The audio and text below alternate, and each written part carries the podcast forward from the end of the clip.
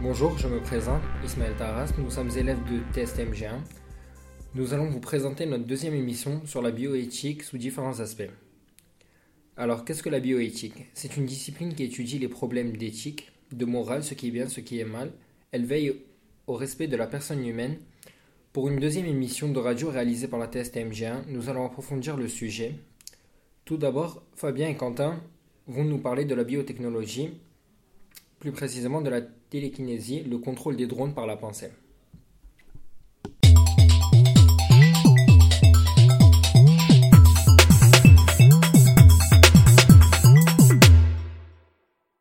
Parmi les questions de la bioéthique, il y a la question de l'homme augmenté, c'est-à-dire l'amélioration des capacités de l'homme grâce aux technologies. Certaines de ces nouvelles technologies ont été mises au service des handicaps, comme par exemple l'ICO. On a tous bonne raison de vouloir contrôler les objets par la pensée. La chercheuse Natalia Kosmina a mis au point un dispositif de pilotage de drones par la pensée. Elle a obtenu le grade de docteur en informatique à l'université Grenoble-Alpes au sein de l'équipe 2HM du laboratoire d'informatique. Elle travaille sur les interfaces cerveau-ordinateur, ICO. Les interfaces cerveau-ordinateur, ce n'est pas que du traitement de signal. Elle relève également de l'interaction homme-machine multimodale et de co-apprentissage dans le contexte des applications grand public. Elle est donc à l'origine des projets suivants pilotage d'un drone par la pensée, contrôle d'un droïde BB-8 de Star Wars par la force de la pensée. Imaginez que vous puissiez contrôler n'importe quel objet avec votre cerveau. Eh bien, de nos jours, c'est une réalité, qui est rendue possible par les ICO. Les ICO permettent à une personne d'interagir avec un système informatique par l'intermédiaire de l'activité cérébrale. Le type d'interface le plus courant mesure l'activité du cerveau par électroencéphalographie, ou EEG, grâce à des électrodes placées sur le scalp. Le principe est d'enregistrer les signaux d'une personne à qui on a demandé de réaliser plusieurs actions mentales, imaginer un mouvement de la main ou visualiser un objet, et d'ensuite entraîner un algorithme de classification à reconnaître les actions mentales correspondantes en temps réel et à leur associer une action déclenchée sur un système informatique.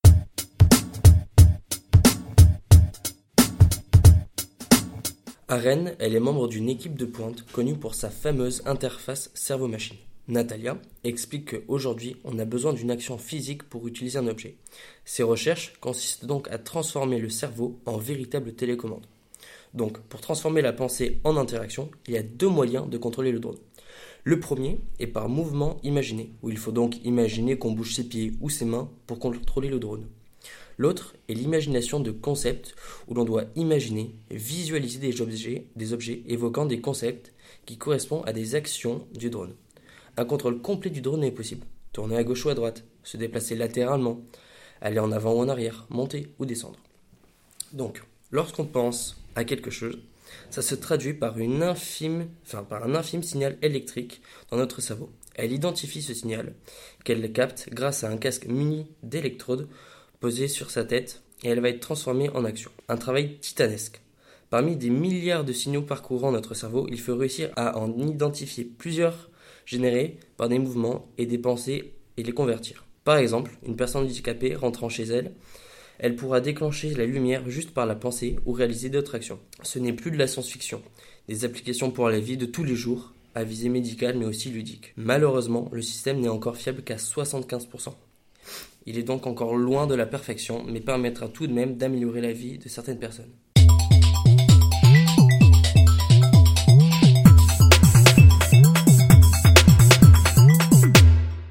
Et donc maintenant, sans transition, Soukaina, Sydney, Nawel, Ene et Léa vont nous expliquer ce qu'est la GPA. Nous allons commencer par une définition. La GPA est une technique de procréation médicalement assistée utilisée dans le cas où la femme ne peut porter son bébé au cours d'une grossesse. Euh, qui a recours à la GPA Ce sont principalement des couples dont la femme ne peut pas porter d'enfant. Donc ils feront appel à une mère porteuse. Elle est parfois euh, proche du couple demandeur. Elle peut recevoir un embryon qui a été fécondé artificiellement ou se prêter à une insémination artificielle par les spermatozoïdes du père contractuel et donner son ovule. Alors, les dangers de la GPA sont les risques de grossesse multiples, les infections et prises de médicaments, les risques psychologiques, notamment les risques de décompensation, et les risques physiques à l'issue de l'accouchement et de la séparation immédiate du bébé. Que dit la loi française? Alors, le recours à une mère porteuse est strictement interdit en France. C'est d'abord la Cour de cassation qui, en 1991, a condamné la pratique des mères porteuses au motif qu'il n'y a que les, que les choses qui sont dans le commerce qui puissent être l'objet des conventions. À l'étranger, de nombreux États ont légalisé et encadré la GPA, dont le Danemark, les Pays-Bas, la Russie, l'Ukraine et la Grèce. Chacun d'eux dispose d'une législation et de contraintes spécifiques. La question de la GPA est souvent débattue, notamment lors du débat lors du mariage pour tous.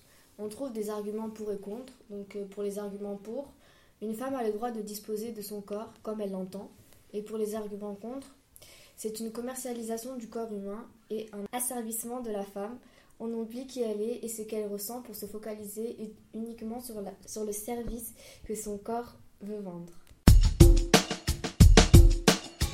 Donc oui, moi je suis contre euh, les mères porteuses car euh, pour moi, l'enfant, quand il grandira, il voudra savoir il est issu de qui, de quel ovule? Donc, même si c'est une mère porteuse qui sera anonyme, je pense, plus tard, il voudra, il voudrait, voudra savoir qui est sa vraie mère, qui est qui l'a portée. Donc je suis contre. Moi je suis pour parce que je pense qu'il y a des personnes qui voudraient des enfants et qui peuvent pas en avoir. Du coup je trouve que c'est bien qu'ils puissent avoir recours à des mères porteuses. Je suis d'accord avec Sydney. Je trouve que chacun fait ce qu'il veut et que si les, si les femmes font, si les parents font recours à une mère porteuse, c'est qu'ils ont des soucis pour euh, avoir des enfants. Euh, moi je suis euh, pour car chaque femme est libre euh, elle a le droit de faire ce, qu'elle veut. Et si une femme a, envie d'avoir d'enfants, donc euh, pourquoi ne pas avoir recours à une mère porteuse?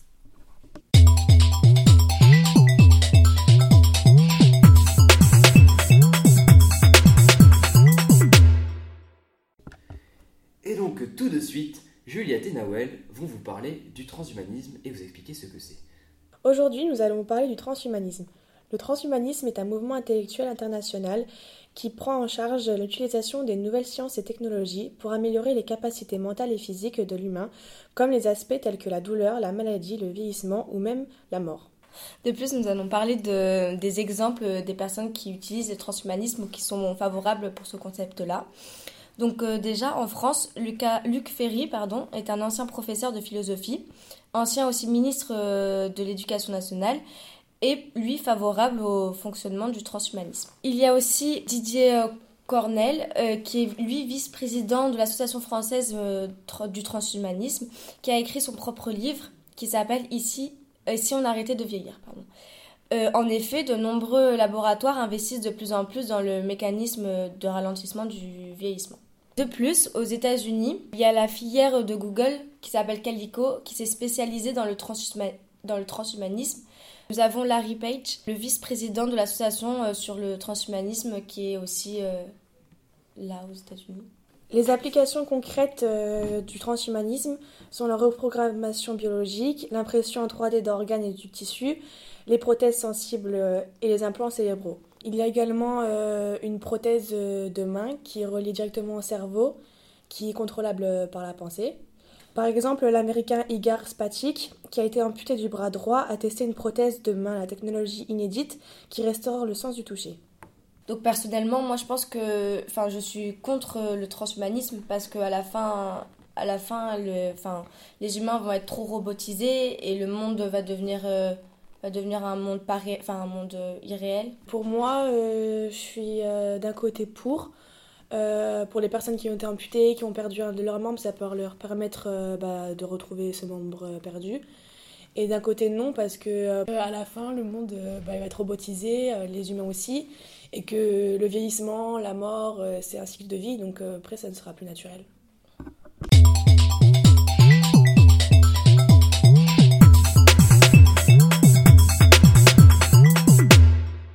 Merci à vous. Et donc, maintenant, c'est au tour de Nisa et de Julie de nous parler un peu des OGM et le Haut Conseil des biotechnologies. Parmi les questions soulevées par la bioéthique, il y a celle des OGM. Le Haut Conseil de biotechnologie, créé par le décret du 5 décembre 2008, relatif aux organismes génétiquement modifiés, c'est-à-dire les OGM. Le Haut Conseil biotechnologique est une instance indépendante chargée d'éclairer la décision publique. Placé auprès des ministères chargés de l'environnement, de l'agriculture, de la recherche, de la santé et de la consommation, il rend des avis sur toutes questions intéressantes les biotechnologies, notamment les organismes génétiquement modifiés. Leurs missions sont d'évaluer les risques liés aux utilisations des biotechnologies, ainsi que d'analyser les aspects sociétaux des biotechnologies. De plus, on peut voir que le Haut Conseil de biotechnologie traite les demandes d'autorisation d'utilisation d'OGM ainsi que la contribution à l'encadrement. Des questions plus générales sont soulevées par les biotechnologies, comme par exemple les rapports de surveillance environnementale. Enfin, on peut voir que le Haut Conseil des biotechnologies contribue à l'évaluation des dossiers réglementaires au niveau européen et aux réflexions méthodologiques et réglementaires européennes et internationales. De plus, cette organisation qui contribue à la surveillance des OGM est très importante car le fait que les entreprises, les agriculteurs ou autres abusent de, de leurs droits, de leurs pouvoirs, peut être très dangereux pour la santé et nuisible pour l'environnement.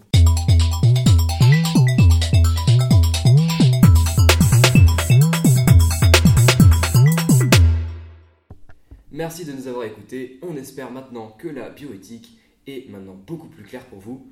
Et on se retrouve la prochaine fois pour une nouvelle émission de la terminale STMG1 du lycée Geoffre. Merci.